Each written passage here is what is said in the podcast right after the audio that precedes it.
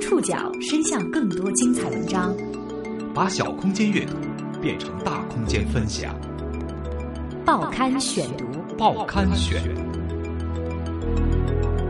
把小空间阅读变成大空间分享。欢迎各位收听今天的报刊选读，我是宋宇。今天为大家选读的文章综合了《三联生活周刊》、新华社以及《东方早报》的内容。在第五次当选国际足联主席的第五天，布拉特辞职了。在国际足联百多年的历史上，曾先后产生了八任主席，从来没有任何一位像布拉特这样在任内就引起巨大争议。有人称他为足球世界的上帝，还有人叫他上世纪最成功的不杀人的独裁者。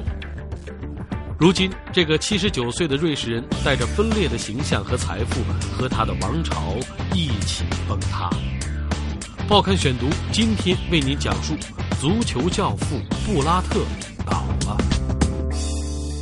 北京时间六月三号凌晨，国际足联主席布拉特辞职。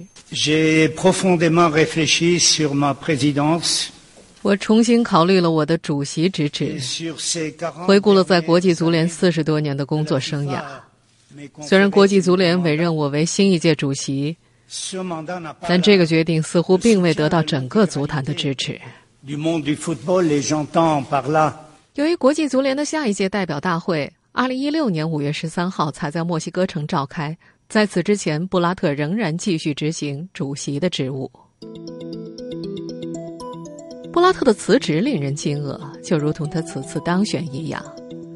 在本届国际足联主席竞选投票的前两天，前去苏黎世参加国际足联大会的七名代表因为涉嫌贪腐被瑞士警方逮捕。随后，本次行动的发起方美国司法部门和美国法院以敲诈、欺诈、受贿、拿回扣、洗钱等多项罪名起诉九名国际足联官员和五名相关体育营销高管。此举让饱受诟病的国际足联贪腐问题再次成为焦点，也让反对布拉特的人找到了口实。欧足联秘书长英凡蒂诺建议推迟国际足联大选，英足总和英国首相卡梅伦则要求布拉特辞职，欧足联主席普拉蒂尼甚至含泪要求布拉特下台。但是这些事件并没有阻挡七十九岁的布拉特如期连任。在那天的连任演说上，布拉特高举双拳，大声呼喊。Let's go FIFA! Let's go FIFA! Thank you, thank you so much, thank you. 他似乎是要开启一段新的旅程，毕竟他这一届的任期会到二零一九年。在此以后，对于布拉特的连任，美国足协给予祝贺，但是表示对选举结果失望。英足总则继续死磕布拉特，英足总主席戴克更是发出了抵制二零一八年世界杯的威胁。随后，布拉特暗示，国际足联之所以卷入腐败调查，原因在于英国和美国分别在2018年和2022年的世界杯举办国的角逐当中败选，这两国试图对国际足联发起复仇行动。很快，国际足联秘书长瓦尔克宣布，俄罗斯和卡塔尔举办世界杯不变。风暴并没有就此平息，事态反而发展的愈演愈烈，越来越多的足球界官员牵扯进来，关键人物，也就是布拉特的左膀右臂。国际足联秘书长瓦尔克成为目标。根据《纽约时报》当地时间一号报道，瓦尔克涉嫌在2008年主导了一笔一千万美元的转账交易。美国方面称这是国际足联涉腐案的关键。另外，根据报道，FBI 和调查机构一直在对布拉特进行调查。英足总主席戴克：“I don't believe it was an ethical view from Mr. Blatter。”我不相信这是布拉特良心发现。否则他上周就可以走人了。我怀疑是随着调查的深入，有什么线索把火烧到了他身上。在国际足联百多年的历史上，从来没有一位主席像布拉特这样在任内就引发巨大争议。法兰克福汇报评价他：没有任期限制，不受外部监督，不热衷于商业伦理，对改革没有兴趣。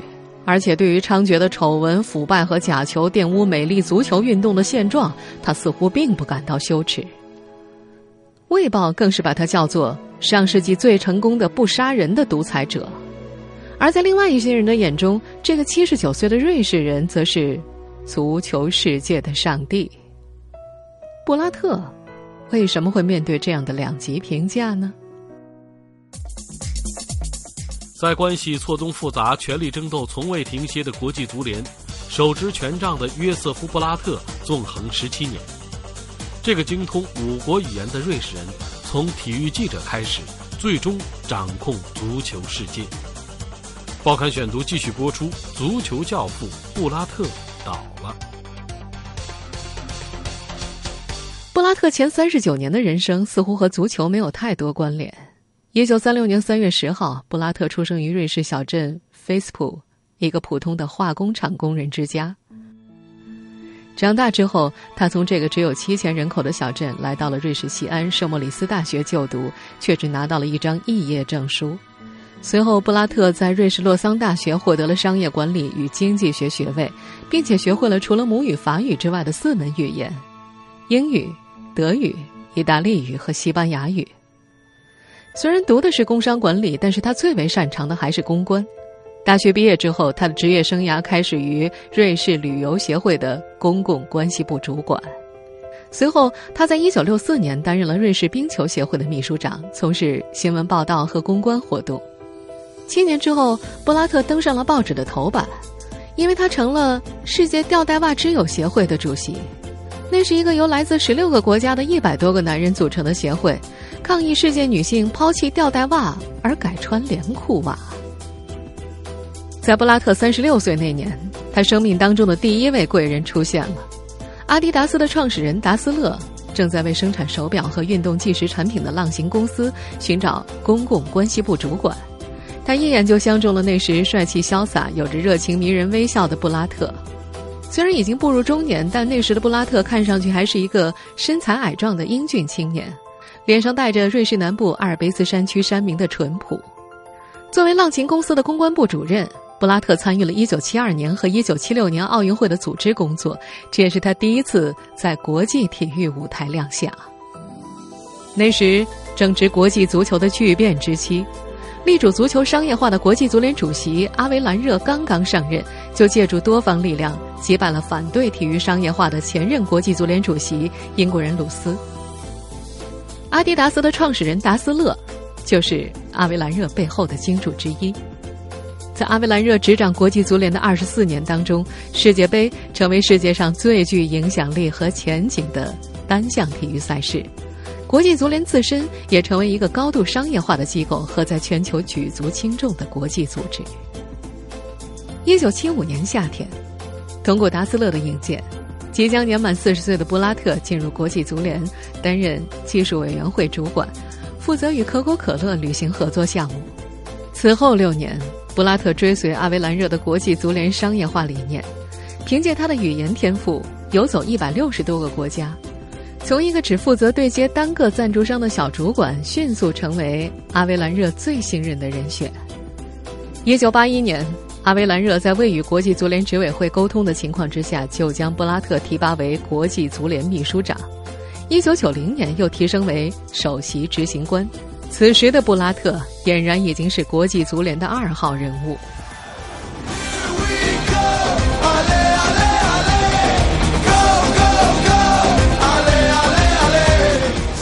现在在我们耳边响起的是九八年世界杯的主题曲《生命之杯》，也是在这一年，韬光养晦多年的布拉特终于等来了机会。这年，在位近二十四年的阿维兰热决定退位。欧足联主席约翰松是当时竞选国际足联主席的最大热门，他对于独断专行的阿维兰热很是看不惯，因此他在国际足联大会上提出了改革计划。他承诺当选之后推行民主、团结、透明的政策，并表示会派会计师独立审计国际足联的商业活动。这是阿维兰热不希望看到的。那时已经有了诸多关于国际足联经济问题的各种传闻，而他心目中的接班人选也并不是总是和自己叫板的约翰松，而是在自己身边鞍前马后多年的布拉特。而野心勃勃的布拉特，经过多年修炼，已经异常成熟老道。尽管所有人都知道他要竞选，但是为了暂避锋芒，他一直没有表态。因为一旦提出，他就要离开国际足联秘书长的位置，独立组队竞选。一九九八年三月十二号的一次会议上，欧足联委员们轮番要求布拉特表态，但是他或者摆弄钢笔，或者整理领带，四个小时之后仍然只字不提。当欧洲委员会投票表决是否允许布拉特继续担任秘书长的时候，阿维兰任和布拉特同时离开会场，导致投票无法进行。这时的布拉特已经展现出了过人的竞选手腕，他坐在秘书长的位子上，利用国际足联的权力分化对手阵营。那时，约翰松不仅得到了欧足联的支持，还有非足联主席哈亚图和代表亚洲的国际足联副主席郑梦准的支持。而布拉特却向包括欧洲在内的各州足联大开支票，其中包括2002年世界杯决赛圈留给亚洲三个名额，亚足联秘书长维拉潘出任国际足联秘书长，许诺非洲将会拥有2006年世界杯的举办权。除了这些空头支票，还有实实在在的金钱。时任非足联副主席阿多披露，他们要塞给我十万美元，让我将票由约翰松改投布拉特。我对他们说没门儿，但是阿多只是独善其身。英国作家戴维·亚洛普在《他们如何窃取了这项运动》一书当中写道：“投票之前，一捆捆五万美元的钞票在巴黎被分发给了非洲代表。直到投票前三个月，布拉特才宣布参选。一九九八年六月八号，在法国巴黎凡尔赛宫举办的国际足联主席选举大会上。”非足联主席哈亚图倒戈支持布拉特，导致整个非洲叛变。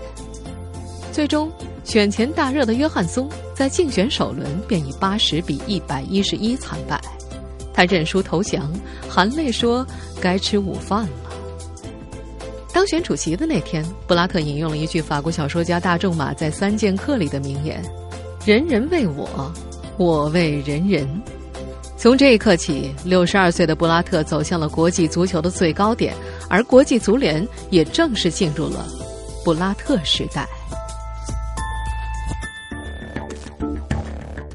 登上足球权力世界的宝座，布拉特却没有放弃过对权力的追逐。没有永远的朋友，也没有永远的敌人。在十七年掌权生涯中，布拉特深谙此道。报刊选读继续播出。足球教父布拉特倒了。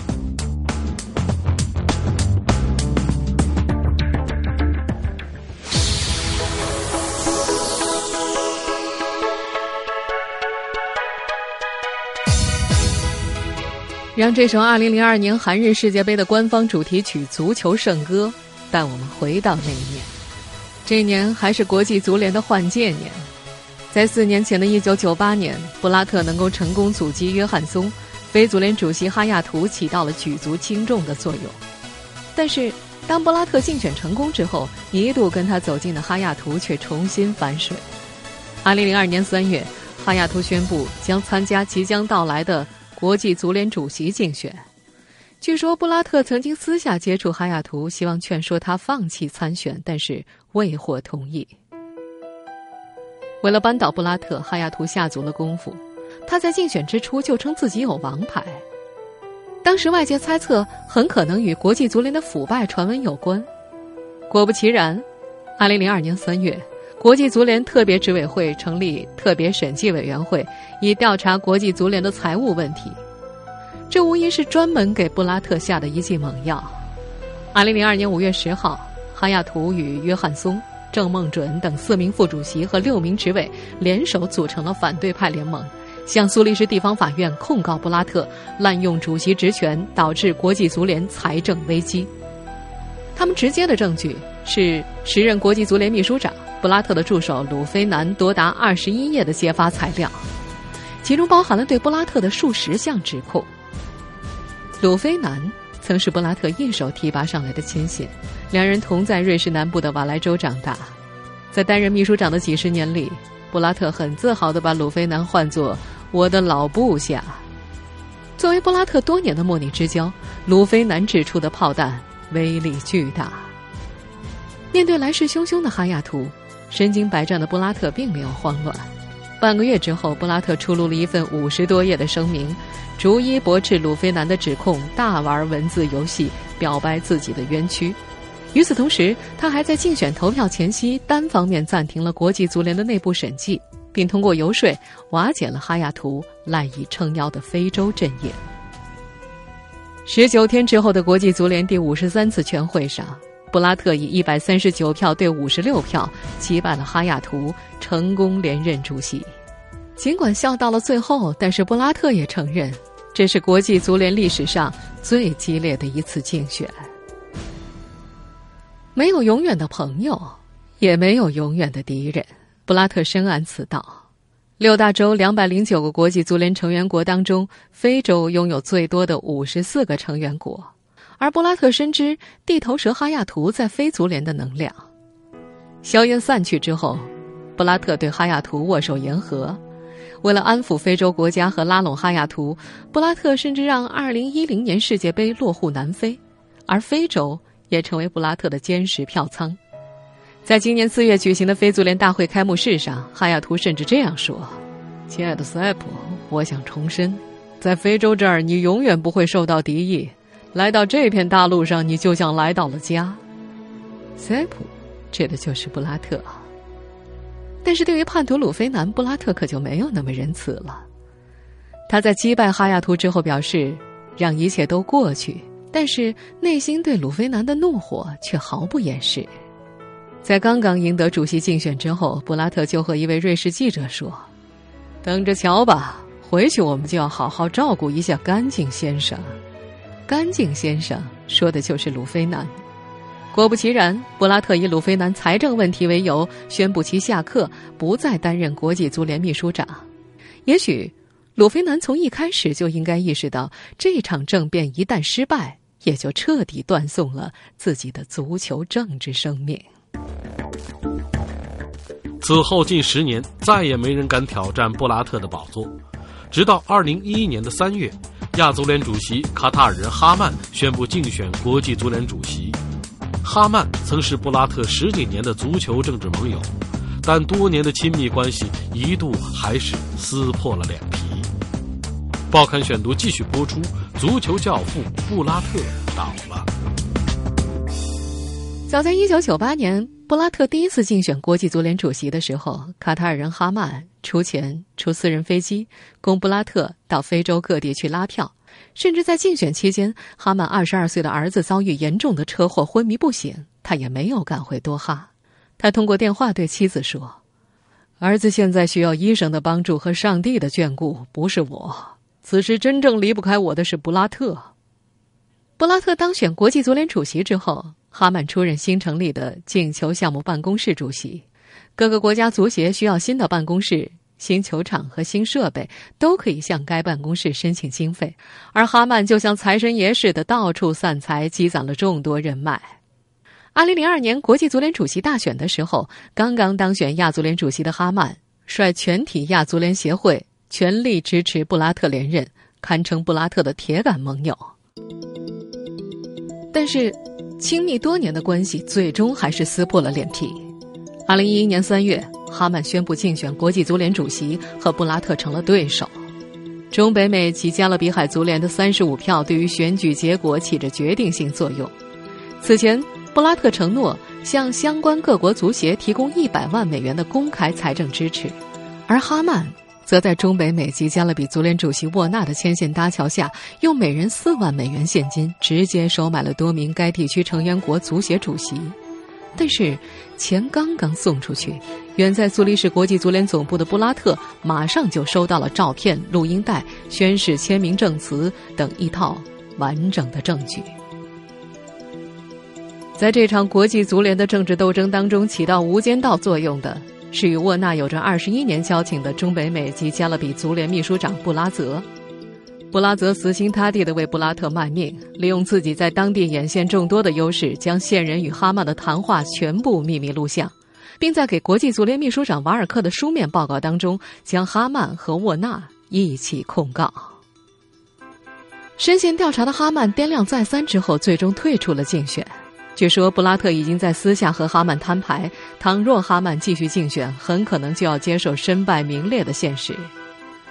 二零一一年六月，失去竞争对手的布拉特再次毫无悬念地连任国际足联主席，而哈曼的足球政治生涯也走到了终点。时任国际足联道德委员会副主席达马塞博。没有证据显示布拉特有违反国际足联章程的行为，我们也没有再对布拉特继续调查的授权和必要。关于哈曼，他被暂时禁止参加一切有关足球的活动，无论是国内还是国际范畴的，直到道德委员会调查出真相。连续三次连任之后，本来布拉特曾经公开表示，二零一一年的第四次竞选是他的最后一次。不过，二零一五年五月，布拉特在最后时刻撕毁承诺，再度出山竞选，这让他曾经的盟友被一致认为是布拉特接班人的普拉蒂尼深感上当受骗。其后更是引发了一场前所未有的非法主席竞选闹剧。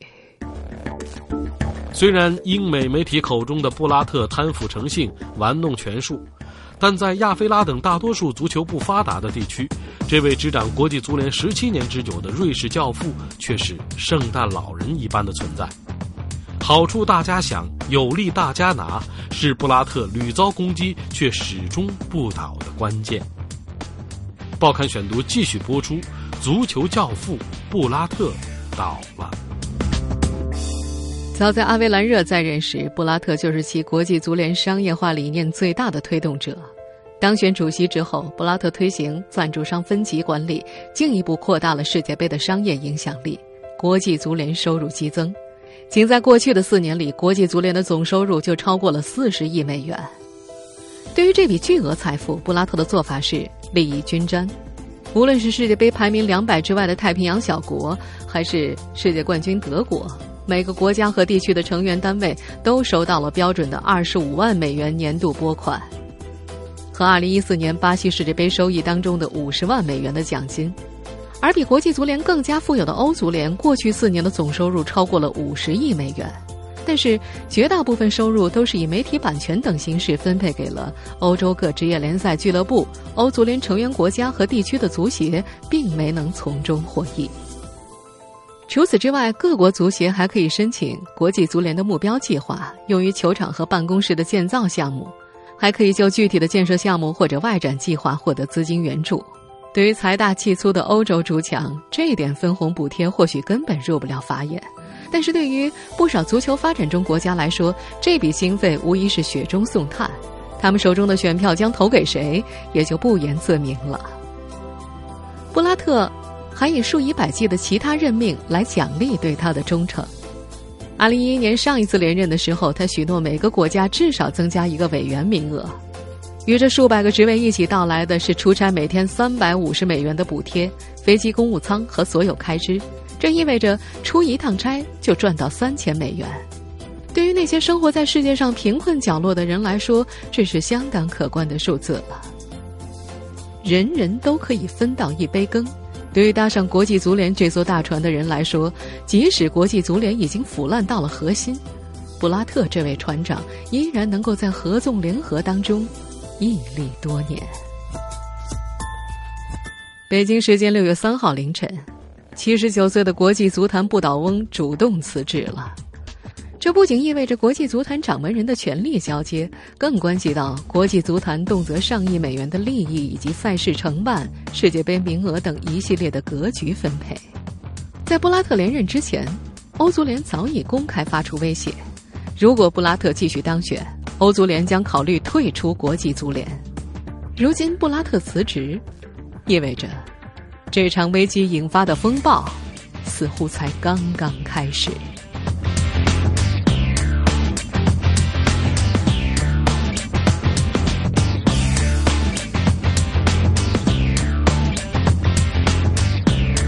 听众朋友，以上您收听的是《报刊选读》，足球教父布拉特倒了。我是宋宇，感谢各位的收听。今天节目内容综合了《三联生活周刊》、新华社、东方早报的内容。收听节目复播，您可以关注《报刊选读》的公众微信号，我们的微信号码是《报刊选读》拼音全拼。下次节目时间再见。